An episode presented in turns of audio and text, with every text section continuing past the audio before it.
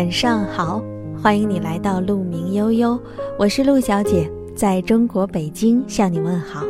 愿你像鹿一样追逐，也像鹿一样优雅。你今天过得还好吗？今天是周一，要满满的正能量哦。这两天后台收到了很多朋友的留言，有人说陆小姐是不是我家网络出问题了？为什么没有收到你的更新？有人说陆小姐你是不是生病了？我非常担心，要照顾好自己。谢谢大家的期待和关心。是这样的，可能很多新来的朋友不知道，因为每到周末的时候，我都会把这个时间空出来。我希望这个时间我能有时间充电，我能有更多的精力储备，这样我们才能有更好的分享，对吗？所以我们的约会时间就定在周一至周五吧。在这一段时间的留言当中，我发现很多朋友是因为工作上的不顺利，导致生活中也不开心。是啊，人生的幸福跟工作息息相关，因为它占据了我们大量的时间，而时间又是我们人生中最宝贵的资源，对吗？我相信在你身边也有着相似的例子。很多朋友呢，在校园里是学霸，可是出了校园就有点不好使了；而在校园里学习平平的学生，出了校园反而风生水起，这到底是为什么呢？其实，除了少数岗位，智商差别对于工作的成果影响很少，而情商对于职场发展至关重要。情商是什么呢？情商是在与人打交道的过程当中，通过感知对方想法，并且察觉处理自身的情绪，从而做出正确反应的能力。这种能力有的时候不是天生的，是可以通过日常的训练习得的。今天我选了来自作者蓝启昌的这一篇文章，它有关于职场发展，有关于职场的情商问题。咱们一起来看一看他有着什么样的好建议，希望对你我的生活都有一些帮助。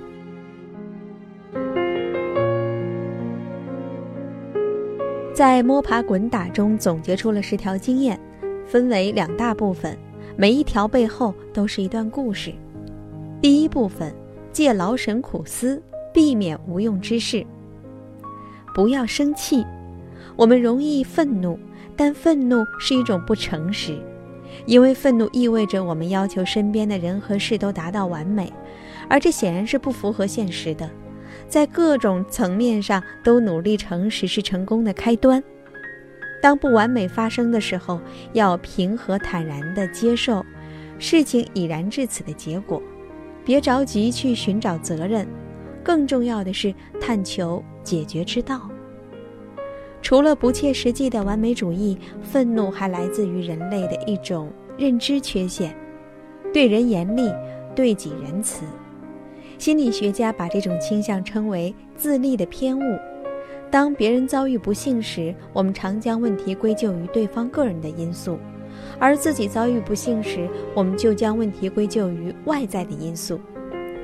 在职场中，这样的案例随处可见。当别人搞砸了一项工作时，我们认为他们事先没有考虑清楚，或者是做事不认真；当我们自己搞砸了一件事时，我们常常辩解自己承受压力过大，从而导致发挥失常。因此，我们需要让愤怒尽量的远离自身。如果无法做到不愤怒，那么有两点小技巧非常管用。第一，当感知到自己愤怒时，别做出任何冲动的决定，别说出让自己后悔的话。第二，深呼吸十次，结束之后，你会感受到愤怒的毒素正从大脑中慢慢的流走。两分钟以前让你觉得罪不可赦的错误，如今看来也有发生的缘由了。接下来呢，就是不要抱怨，不要被抱怨的人影响。有一本书叫做《不抱怨的世界》，因为这个鸡汤的书名，我很排斥它，一直都没有阅读。但是当有一天因为各种不顺让自己心生怒恼时，有那么一刹那，突然意识到他说出了一个朴素的真理：抱怨不能解决任何问题，所以不要抱怨。愤怒常常产生于一时，由于突发事件引起。而抱怨呢，一般是由许许多多的小事积累，蔓延的时间也比较长。正因为抱怨轻微而缓慢，所以许多人常常低估了它的危害。人类啊是一种自我实现的动物，我们对于事物的看法会真切改变未来的走向。如果我们每天都抱怨所做的工作，抱怨所处的环境，它会潜移默化的让自己觉得这一切都不值得，因此做事越来越不认真，导致结果越来越差，从而引起新的抱怨，这就是一个负循环的形成。第三点，不要在公开场合对上司说不。当我们在校园时，经常被老师鼓励在课堂上说出不同的看法。学霸们因此养成了与老师、同学论辩的习惯。对于求知求真来说，这是一个必备的技能。但是，工作的目标不是为了求真，而是在时间资源有限的情况下把事情做好。要想使团队高效，管理者对下属的信任至关重要。要想使管理者信任下属，下属对于管理者的尊重就非常重要。在学校的时候，你付了学费，老师是服务者；在职场中，老板为你付工资，你是服务者。老师有义务教育好学生，老板可没有义务辅导下属。因此，当你与老板的想法有重大的分歧时，别憋在心里，也别当众表达，可以选择在合适的私人时间，以有逻辑、有建设性的方式阐述你的方法。既能体现出尊重，也能表现出你对于工作的热诚。第四，不要做最聪明的那一个，尤其不要假装你是。学霸们把聪明这件事儿看得很重要，因为老师常常当众表扬聪明的学生。其他的学生可能会因此产生嫉妒，但他们的嫉妒没有办法伤害到你，因为在学校当中，唯一的评价体系来自于老师，而学霸想要取得好成绩，不太需要其他同学的协助。职场中的情况完全不一样，同事们的态度很重要，每个人的工作常常需要他人的支持和帮助。如果他们对我们的态度不好，不愿意给予支持，我们难免会处在寸步难行的境地。因此，当你试图表现出比别人更聪明时，你让他人在某种程度上受到了羞辱，而这种羞辱会成为一个个钉子，散落在你前进的道路上，给你造成了不必要的麻烦。尽管你可能是智商最高的那一个，但请收起骄傲的自尊，去看待每一个人身上的优点。这不仅仅给予别人方便，更是给了自己方便。还有另外一个理由，可以让我们彻底忘掉聪明这回事儿。心理学家的研究表明，人类可以分为两种：表现型和进取型。表现型的人喜欢被夸。聪明，先天的聪明，因此想不断的证明自己，这会导致他为避免失败而放弃挑战，或者使他在遭遇挫折后轻易的怀疑自身价值。进取型的人呢，更看重后天的进步，他愿意从一点一滴的日常中获得反馈，尽管这些反馈并不总是正面，他也能从中获得能量，让自己更加的踏实前进。想要取得长远而重大的成就，进取型比表现型的概率更大。因此，我们总是要面对新的挑战，总要面对一次一次的失败。但只要能从失败中学习，胜利的曙光终将降临了。第五，不要专注于你改变不了的事情。昔者有言：有勇气去改变可以改变的事情。用胸怀去接受不能改变的事情，用智慧去分辨二者的区别。大多数的人问题在于，常常把本应于改变某件事的时间浪费在讨论力所不能及的事情上。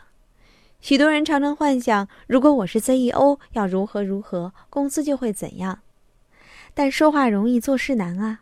只有成为技能优秀的员工，才有可能成为经理。规划实践项目，只有成为优秀的经理，才有可能管理部门、决定业务走向；只有成为优秀的部门经理，才有可能成为管理公司的人，确定战略并全力以赴，成为能做那样事儿的人。在此之前，把嘴巴闭上吧。第二个部分为自我精进，我们来看一看这一部分在说些什么。第一就是不管发生什么，保持平静。每一天我们都会遭遇到各种意外，事情常常出乎我们的控制，我们会着急、焦虑、感到无助，甚至想要放弃。但是，没有一件事情重要到如果搞砸了就会天崩地裂的程度。当坏情况发生的时候，别忙着追责，那会让自己陷入到不良的情绪之中。先想一想如何建设，怎样可以让情况变得不那么糟糕。当局面好转之后，你的心情也就会渐渐的平静。在职场中，那些不论发生什么情况，总能够心平气和、条理清晰、照顾他人的情绪、找出解决之道的人，会渐渐赢得别人的尊重和信任。他们做到了大多数人做不到的事儿，他们也值得获得大多数人难以想象的犒赏。那第二点就是，任何时候都要讲逻辑。现在我们大部分人最缺的就是逻辑能力。但是，一个没有逻辑能力的成年人，在精神上将永远是一个婴儿。只有学会使用逻辑，才能够明辨是非、分清好坏，在一团乱麻中找出重点，为困在漫长隧道中的人们找到出口。那我们如何培养逻辑能力呢？可以分为三步。第一点，了解形式逻辑并实践，可以读一读如何提问。金字塔原理等等书。第二点，了解非形式逻辑并实践。第三点，了解人类与生俱来的认知偏误，并努力的克服。可以读一读《思考快与慢》等书。那接下来这一点是让别人有舒适感。如果把所有与人际关系中相关的知识凝聚为一句话，那就是：所有人都希望被重视。都渴望获得认可，因此，当别人犯错时，别着急横行指责，私下里讨论会更合适。当别人遇到难关时，提供力所能及的帮助，会让人心生感激。但不要因此走向了极端，就是去讨好别人。百分之三十的人喜欢我们，百分之三十的人憎恶我们，剩下的对我们无感，这是生活的常态。试图讨好所有人，不仅会让自己疲惫，更是一件没有尽头的苦差事。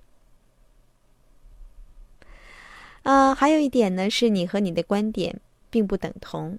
在职场中，意见不经常发生。无论是开头脑风暴，还是决定一件事情的方向，每一个人因为学识、经验、文化背景的不同，常常会产生观念上的分歧。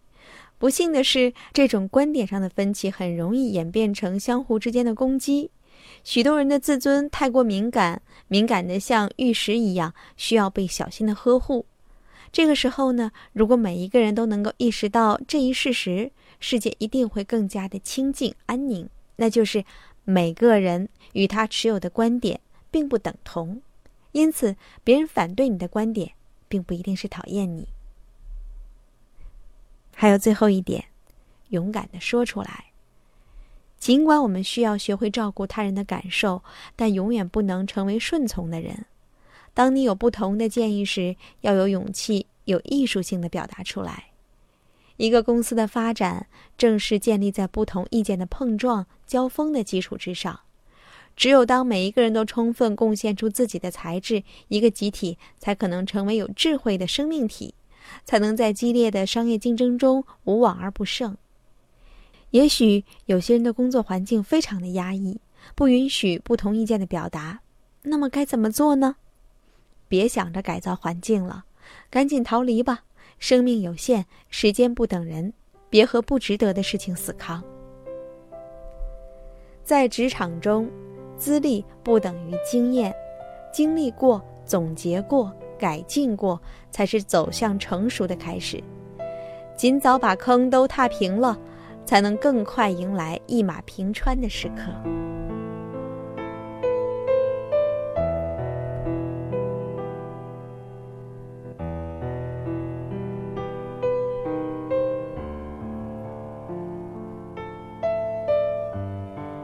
文章分享完了。我不知道这篇文章能不能给你一些启示，呃，这篇文章我看了以后对我的帮助还是挺大的。我之所以选择这篇文章，是希望我们在追逐的过程当中少走一些弯路。无论我们经历了多少事情，到现在是否成熟，我们总是需要一些正确的理念在不断的提醒我们。可能我们现在不能马上就做到，但是我们必须得知道正确的道路在哪里，正确的理念是什么。工作不像感情，它没有一个正确的标准，和同事之间的相处之道是可以借鉴的。所以，我希望这篇文章能够对你我的生活都带来一些帮助。今天是周一，我愿你有好心情。明天周二要努力工作。陆小姐在中国北京向你说晚安，愿你像鹿一样追逐，也像鹿一样优雅。